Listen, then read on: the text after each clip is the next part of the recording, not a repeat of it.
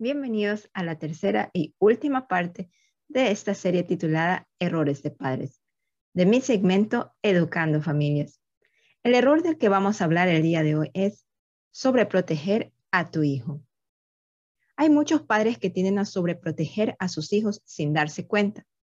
Los hijos son lo más preciado para los padres. Tú como padre o como madre, naturalmente no quieres que tu hijo sufra. No quieres que a tu hijo le pase nada malo. Sin embargo, debes aceptar que esta vida no es perfecta, que no podemos controlarlo todo y que tarde o temprano tu hijo va a pasar por situaciones difíciles. Tu hijo va a experimentar dolor, tristeza, entre otras emociones negativas. La buena noticia es que es justamente esto lo que lo va a ayudar a desarrollar las habilidades que son necesarias en la vida. Enfrentar problemas le ayudará a aprender a resolverlos. Cometer errores le enseñará lo que hacer y lo que no. Experimentar dolor, tristeza, aburrimiento le ayudará a aprender a manejar estas emociones. Tú como padre o como madre tienes que proteger y cuidar a tu hijo, pero debes entender que hay una diferencia entre proteger a tu hijo y sobreprotegerlo. Tienes que tener claro que a medida que tu hijo va creciendo, hay ciertas cosas que él necesita empezar a hacer por sí mismo obviamente de acuerdo a su edad y a su capacidad. Por ejemplo, cuando tu hijo es un bebé todavía, él no tiene obviamente la capacidad de hacer absolutamente nada por sí mismo. Necesita de ti para que lo alimentes, para que lo vistas, para que lo bañes, etc. Pero ya cuando tu hijo va creciendo, ya va teniendo la capacidad de empezar a hacer ciertas cosas, como por ejemplo puede ya empezar a sostener la cuchara para aprender a comer solito, aunque en un principio puede que lo embarre todo. Pero tú como padre o como madre entiendes que este es un proceso de aprendizaje necesario para tu hijo. Tienes que aceptar que no va a ser perfecto como lo haga en un inicio, que seguramente va a seguir embarrándolo todo con comida por un tiempo, pero que eventualmente logrará dominar esa cuchara y evitar seguir embarrándolo todo.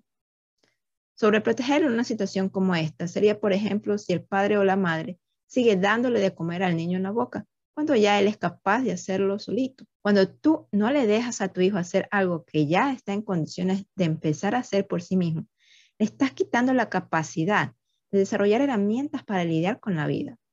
Lo haces un niño dependiente, un niño inseguro, le estás dando el mensaje de que él no es capaz de hacer nada por sí mismo que él va a necesitar siempre de alguien más que haga las cosas por él, en este caso de ti. Le estás infundiendo también miedo, miedo a la vida, miedo a enfrentar nuevos retos. Un aspecto constante en los padres sobreprotectores es justamente el miedo. El miedo a que sus hijos sufran, el miedo a que sus hijos cometan errores, pero es un miedo que los domina y que hace que impidan a sus hijos básicamente vivir, crecer y desarrollarse como seres humanos capaces de enfrentar la vida con lo bueno y con lo malo que ésta trae. Esto se refleja también en los padres que hacen, por ejemplo, las tareas de los niños, en los padres que le dejan hacer al niño todo lo que quiera con tal de que él no llore o que no se frustre, en los padres que le dan de todo a su hijo, todo aquello que él o ella pida, para que esté feliz y no se aburra, en los padres que no le dan responsabilidades en el hogar a sus niños y no les enseñan a colaborar con nada en la casa. En los padres que se las pasan infundiendo miedo a los niños por todo lo que hacen, incluso por salir a jugar. En los padres que terminan pensando y diciéndolo todo por sus hijos, así como también decidiéndolo todo. ¿Qué crees que va a pasar cuando tu hijo crece así? Se va a convertir en un adulto que no sabe cómo manejar su vida por sí mismo. Siempre va a pensar que necesita de alguien más lo cual terminará llevándolo a ser una persona dependiente. E incluso si esto implica estar en una relación tóxica. Tu hijo no va a saber cómo tomar decisiones por sí mismo. Eh, hacer esto lo va a aterrar. Él va a ser una persona sumamente insegura. Tu hijo va a tenerle miedo a vivir. Va a haber peligro en todo, especialmente cuando tenga que enfrentar retos o cambios en la vida va a ser un adulto lleno de miedo, nervios y ansiedad. Tu hijo no va a saber cómo lidiar con el fracaso porque tú lo protegiste de no cometer errores mientras crecía, lo cual le causará una gran frustración e insatisfacción con su vida, que a su vez lo puede llevar en algunos casos a desarrollar trastornos depresivos. Tu hijo no va a tener claro quién es o qué quiere en la vida, porque se acostumbró a que tú pensaras y decidieras absolutamente todo por él. Tu hijo no va a tener ni idea de cómo identificar sus emociones y manejarlas de una manera saludable, porque tú lo protegiste de no lidiar con la tristeza, con el enojo, con la frustración y con cualquier otra emoción negativa.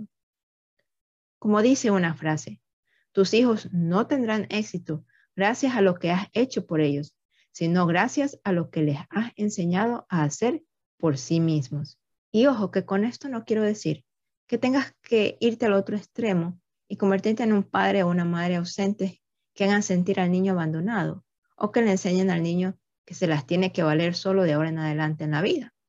No se trata de un extremo ni del otro, sino de encontrar el equilibrio. Se trata de amar, de proteger y cuidar a tu hijo y al mismo tiempo permitirle desarrollar un nivel de autonomía apropiado para su edad. Se trata de irle dando responsabilidades acorde a su capacidad.